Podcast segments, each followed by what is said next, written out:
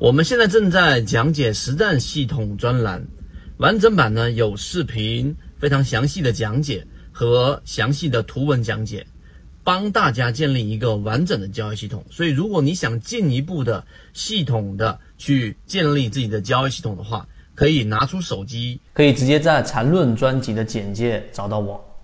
今天的分享就到这里，炒股要理性，吃鱼身中间部分，不要鱼头鱼尾都想吃。想要系统的学习，可以邀请加入到我们的实战圈子，添加个人号 B B T 七七九七七，实战圈子会分享早盘信息、标的的筛选方法讲解等等。我以我们的圈子的模型和实战例子来给大家去讲，然后呢，包含在后面。那我们圈子当中，刚才给大家说了，你要注意，现在到了这个实战的一个技巧。如果在交易过程当中，你前面做了一个底仓，那圈子做 T 加零里面有几种？先先简单的通过分时，今天通过分时来给大家去讲。首先第一个，我们给大家强调过很多次，十点半是一个重要的关键。那这里面十点半有什么核心呢？这一个分时图是。哪一个分时图呢？是这根 K 线，看到了没有？由这地方做了一个底仓啊，圈子的模型，如果在这地方做了一个底仓，形成了一波比较好的成本优势，这是第一点。第二点，在这一天出现了分时，那啊，我们的这个当下的操作是怎么样的呢？告诉给大家，大家注意听这一段。首先，第一，十点半是一个观察的重点，也就是在十点半的时候呢。有第一，它的这个开盘位置，如果高开，在当时的环境，那肯定是要风险大于收益了，对吧？高开低走的概率会更大。好是好在它属于平开，这是第一，在分时技巧上做 T 加里面的第一个关键，大家记住。好，随着这一波分时上行之后呢，它开始有回踩，黄色这一个是分时均价线，分时均线做加权处理的，大家应该能够明白。这里面连续性的这一个做了一个缠绕，那在这个区域当中，它又进行了一波拉升。第二个关键点呢，就是有两个分支，第一个是时间，第二个它是属于一波高于一波的，也就是它并没有出现我们真正意义上的这一个趋势的走坏。什么叫趋势走好？我给大家讲过，就是一波高于一波，高低点不断的抬高。什么叫趋势走这个下行？就是一波低于一波。什么叫做盘整？对吧？那就是实际上的高低点。它举个例子，这一个高低点，高点比前面一波一波的高点低，低点比前面的一波高点高啊。这些在缠论当中都有定义，那种就属于盘整。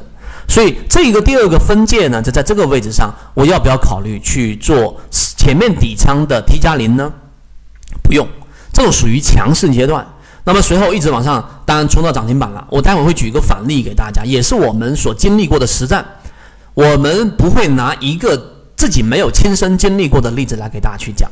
好，我们沿着这个这个话题再往下走。所以，当它在这个位置上出现了一个涨停之后，那收了涨停板，结果涨停板打开了，这里面又面临到第三个问题了，就是这个涨停我到底要不要离场？我问大家，你觉得在这个位置上要不要离场？所以，在这个区域上呢，大家注意，当涨停板打开的时候，这里十分钟是一个概一个一个。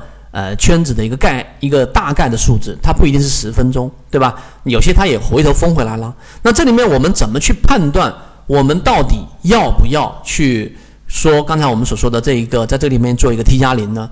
我现在只从分时的这个图，我们的经验来给大家传递。在这个位置上，如果十分钟内不进行修复，而且出现了，大家看到了没有啊？涨停板它如果是一打开，然后快速修复，又或者是打开之后出现了比较大的回撤。